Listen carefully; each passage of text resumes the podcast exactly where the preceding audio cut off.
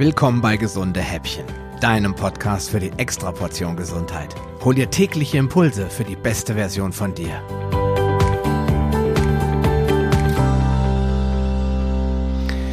Ja, hallo und herzlich willkommen zu einer weiteren Folge meines Podcasts. Und gestern habe ich dir ja schon gesagt, dass du es heute mit den Proteinen zu tun bekommst. Warum habe ich diese Episode überhaupt gemacht? Proteine sind so langweilig irgendwie. Außer für Bodybuilder, das sind die Aminos irgendwie alles im Leben für uns Normalos ist, sind Proteine irgendwie so ein Mangelthema. Jahrelang hat man uns gesagt, wir dürfen die nicht essen, weil die toxisch wirken im Körper und die Nieren zerstören. Und dann haben die Leute das auch gleich umgesetzt und haben angefangen, proteinarm zu essen. Und in den letzten Jahren hat sich das wieder gewandelt. Auf einmal kommt Aldi mit Eiweißbrot und an jeder Ecke kriegst du Proteinpulver zu kaufen. Und das Ende vom Lied ist, ich sehe mehr dicke Menschen, die gerne proteinreich essen, als dünne Menschen. Und äh, jetzt fragt man sich natürlich als Außenstehender, wie kann das sein? Das ist doch so gesund und da soll man doch schlank von werden. Das ist leider nur die halbe Wahrheit. Es gibt hinter jeder guten Sache auch eine schlechte Seite. Ja, wie hat mein Vater immer gesagt, jede Medaille hat zwei Seiten. Und das stimmt auch meistens. Und bei Proteinen, da kann man sagen, ja, die sind schon natürlich und die kommen aus guten tierischen Nahrungsmitteln, zum Beispiel aus Weidefleisch, Fisch und Eiern, aus magerem Fleisch aber auch vor allen Dingen, aus guten Hülsenfrüchten. Soja und Erdnüsse zählen nicht dazu. Das sind zwar Hülsenfrüchte, aber die sind nicht gut. Und nur dann, wenn die Antinährstoffe abgebaut worden sind, zum Beispiel durch Einweichen, Kochen und Fermentieren, kann man Hülsenfrüchte als einigermaßen proteinreich genießen. Und wofür brauchen wir jetzt Proteine? Im Prinzip brauchen wir keine Proteine, sondern wir brauchen Aminosäuren. Und äh, viele davon sind auch essentiell. Und man braucht sie ja nicht für unendlich viele Prozesse. Man kann die gar nicht alle beschreiben. Wichtig ist natürlich der Zellaufbau, vor allem der Muskelzellaufbau und die Regeneration. Es werden ständig Aminosäuren ausgetauscht gegen andere, damit das System sauber funktioniert und diese Eiweißbausteine nicht degenerieren.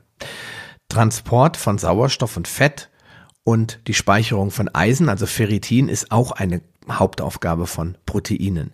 Und die Produktion von Hormonen und Enzymen natürlich auch ganz genau genommen sind Hormone und Enzyme sind Proteine oder gewisse Aminosäuren zusammengeführt und dann sind es auf einmal Hormone. Ja, und warum können die dich jetzt fett machen?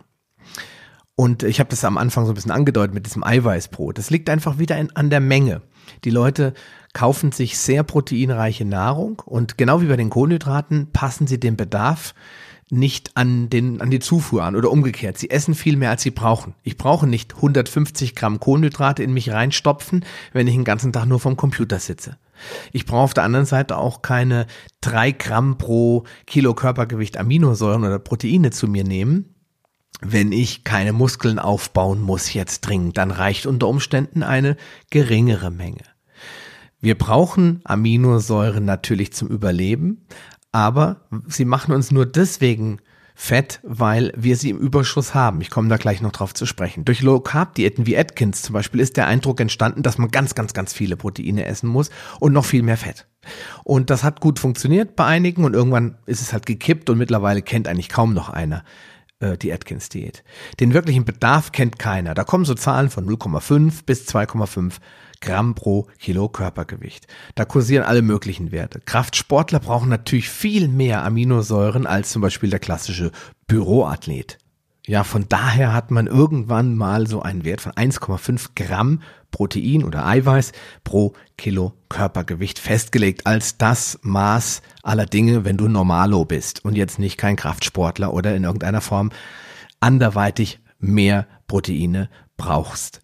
Und ähm, das hat auch einen Grund, der Körper hat ja keinen so einen richtigen Speicher. Es gibt zwar einen Aminosäurepool und da herrscht immer ein reger Austausch unter den alten verbrauchten Aminosäuren, aber durch diese ständigen Regenerations- und Recyclingprozesse ist der Verlust dort relativ gering und kann mit einer schönen, ausgewogenen Ernährung auch wieder aufgefüllt werden. Wohin also mit all den Proteinen? Das ist die wichtigste Frage. Proteine reinschaufeln ohne Ende, lieber zu viel als zu wenig. Das war ganz lange Zeit ein ganz beliebtes Motto auch unter vielen Palios oder ganz besonders unter den Atkins-Jüngern.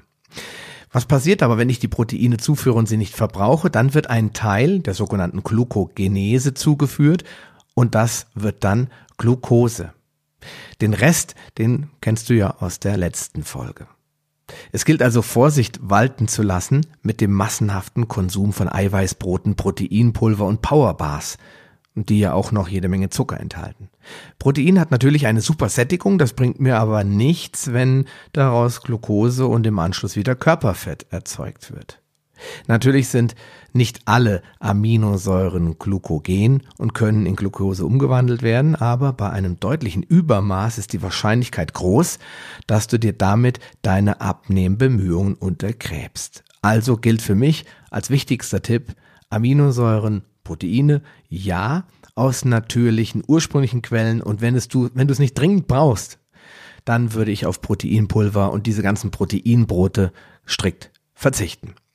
Ja, welche Erfahrung hast du denn mit proteinreichen Nahrungsmitteln oder mit Eiweißpulver, mit Whey und so weiter gemacht? Komm in unsere Facebook-Gruppe und erzähl uns davon oder schreib mir gerne eine Mail. Wir hören uns dann morgen in der nächsten Folge wieder. Bis dahin, mach's gut, dein Sascha Röhler. Eine kleine Information habe ich noch für dich. Dieser Podcast ist Teil einer wachsenden Community, die sich regelmäßig in der Paleo Lounge Facebook-Gruppe austauscht. Wenn du Lust hast, mit dabei zu sein oder noch eine Menge Fragen, auf die du keine Antwort weißt, dann schließ dich uns an. Wir freuen uns, dich in unserer Mitte begrüßen zu dürfen. Den Link zur Gruppe findest du in den Show Notes sowie alle anderen wichtigen Informationen und weiterführenden Links.